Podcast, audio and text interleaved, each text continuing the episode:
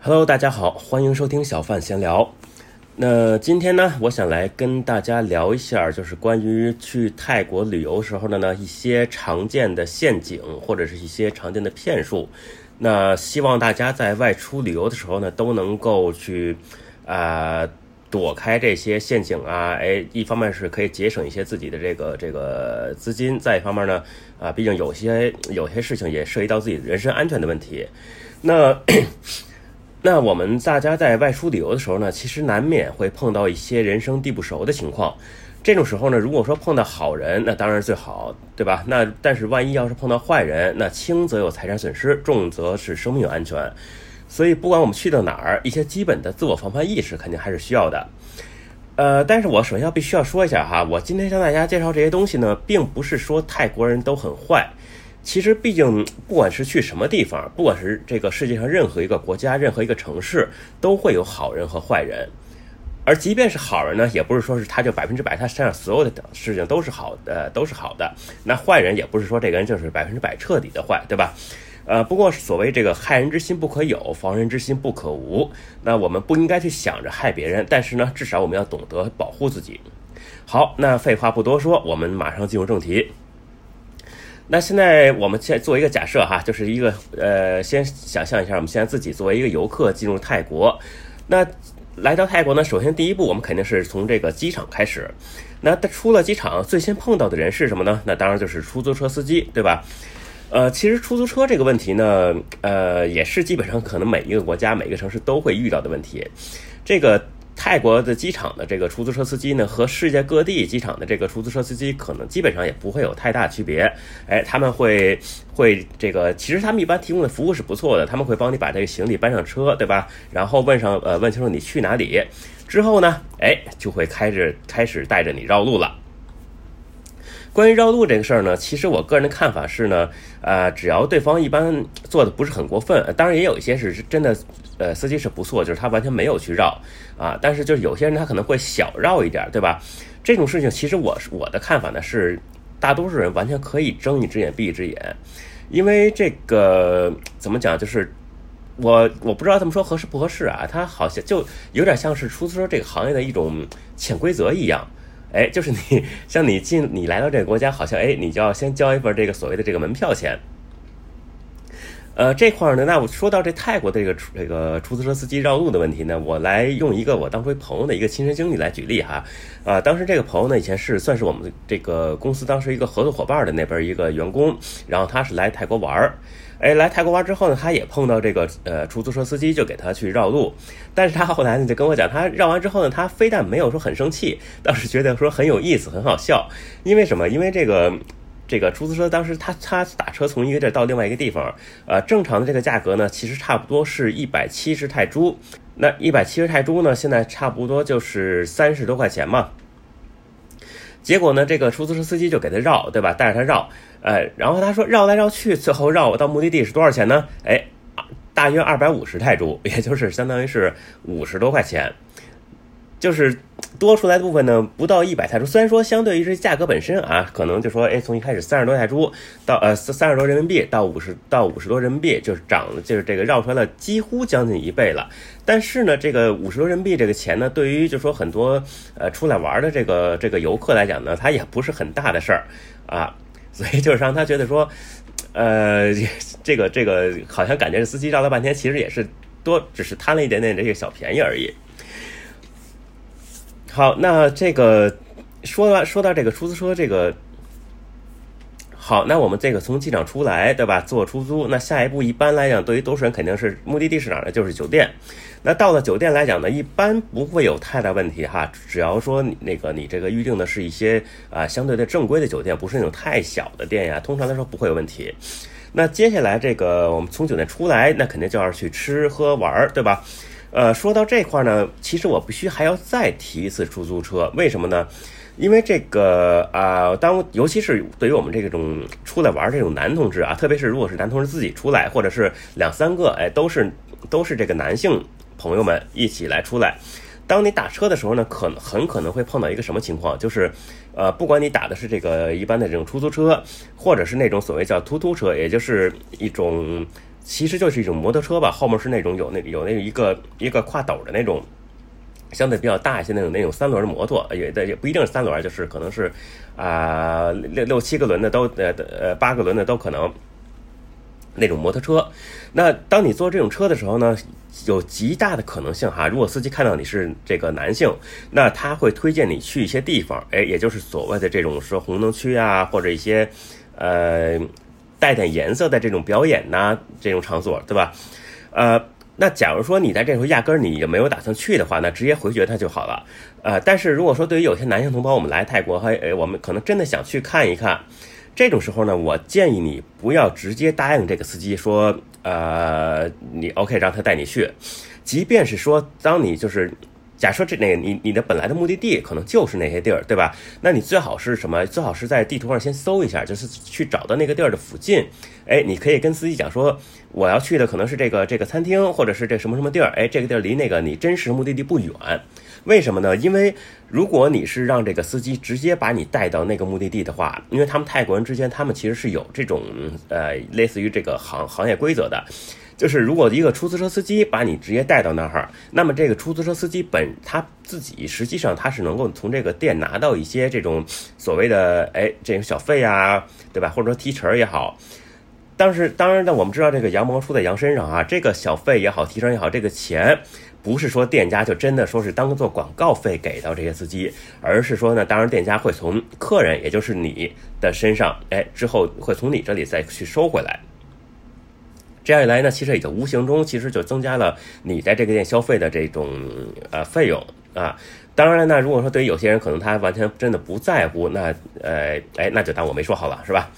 好，那这个说完这个玩儿这个事儿呢，那我们再回呃翻回来说一下这个吃的事情。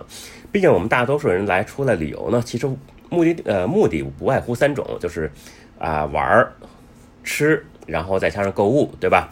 那说到吃呢，哎，很多人也都其实泰国有很多的这种，其实也呃很多美食啊，对吧？包括就是有呃尤其很多我知道很多女性朋友可能喜欢吃这边的海鲜，对吧？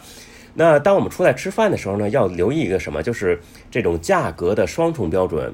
呃，在泰国呢，其实是有很多的这种餐厅啊，特别是那种就是呃一些相对小一点的，或者是那种在这种游客区，就是呃游客常去这种旅游区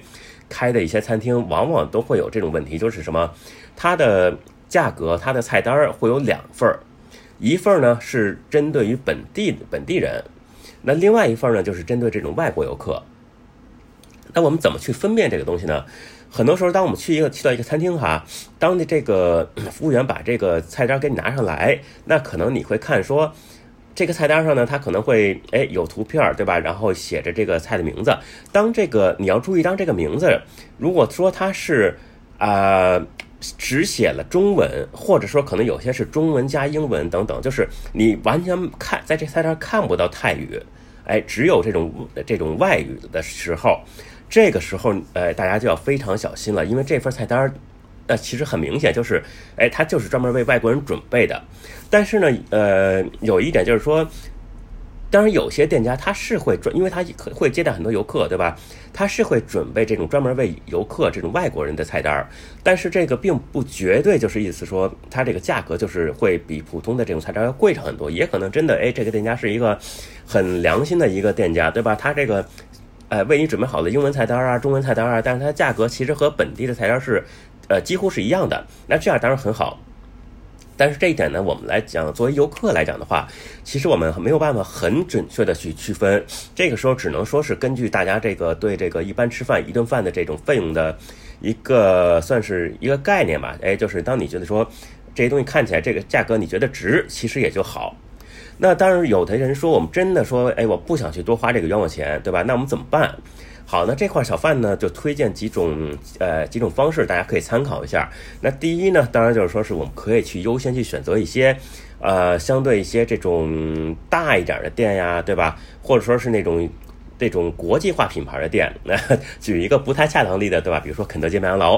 啊，这个肯德基、麦当劳是一，它毕竟是全球连锁店，啊，它不管去到哪儿，它的这个菜单价格，它通常都是贴在这个，呃，它会直接挂在它的这个柜台的上方什么的。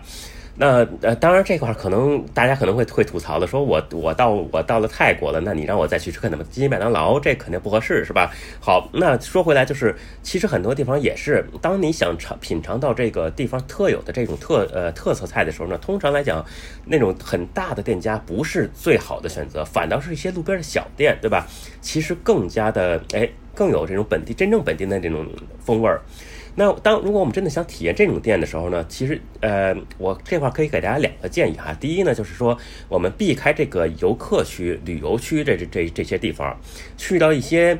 游客相对没有那么多的地儿。那这些地儿的这种店呢，因为它不常接待这些游客，所以它通常不会去专门为游客准备一个菜单，甚至准备一套这个价格。那只是问题是什么呢？就是说，因为这些地儿的人呢，他可能就是英语，就不要说中文了，对吧？他可能英语水平都很差。那如果说他在这个菜单上又碰巧没有图片，那对于大家点餐的时候，可能难度就会高很多。那这是第一，呃，但是这个还是大家可以参考的一个方法哈。那第二一个呢，就是说找到一个对本地很熟悉的一个这种呃。中国人，就或者或者至少可以跟你有正常交流的这样一个人，或者就是哎真正的本地人，对吧？由让他们去带到你去去这些店去吃饭。呃，当然前提是说这个人呢，你确实你是信得过的啊，不会说像有的这个所谓的本地那种临时的导游啊什么的，他是带你去了，但是结果呢，可能他不不带你也许还好，他带你去反而他会跟这个店家说，哎你你给我涨点价，然后你给我回扣，那这样反而更不好了，对吧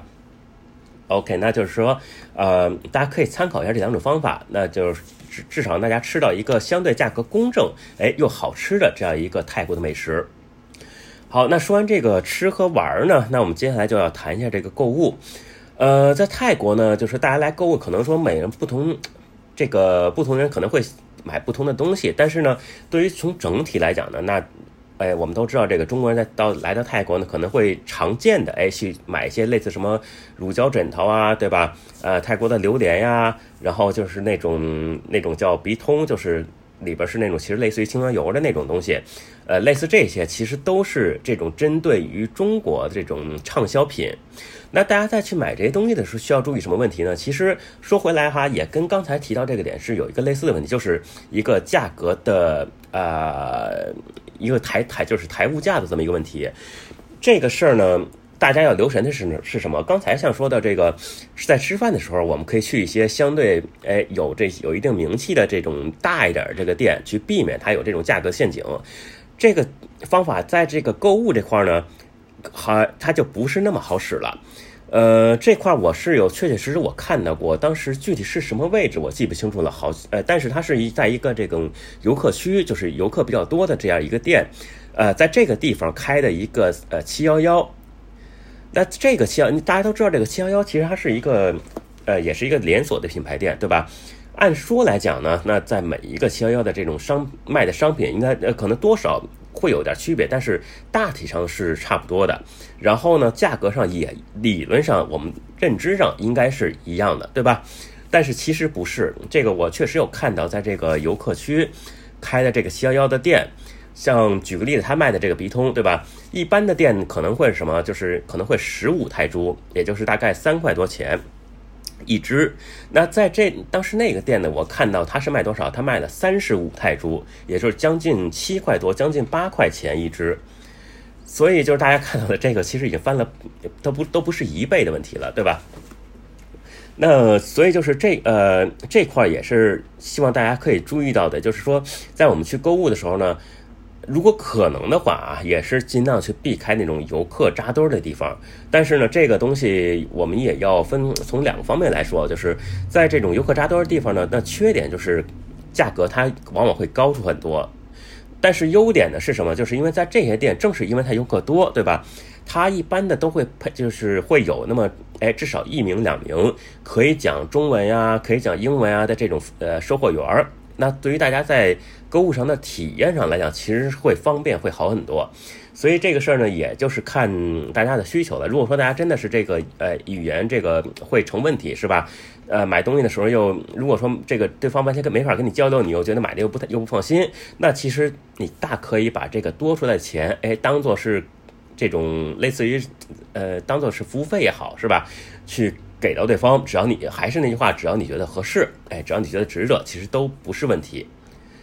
那当然了，如果说大家对这个呃，在这个出来玩的时候一些这些问题，如果有什么需要帮助的呢，也可以在我的节目下面留言。那小范我呢会尽可能的去帮助大家去解决这些碰到的问题。好，那如果说喜欢我的这个声音，喜欢我的这些节目，如果对大呃泰国的这些事情感兴趣，也不要忘记点击订阅。好，OK，那感谢大家收听小范闲聊，我们下次再见。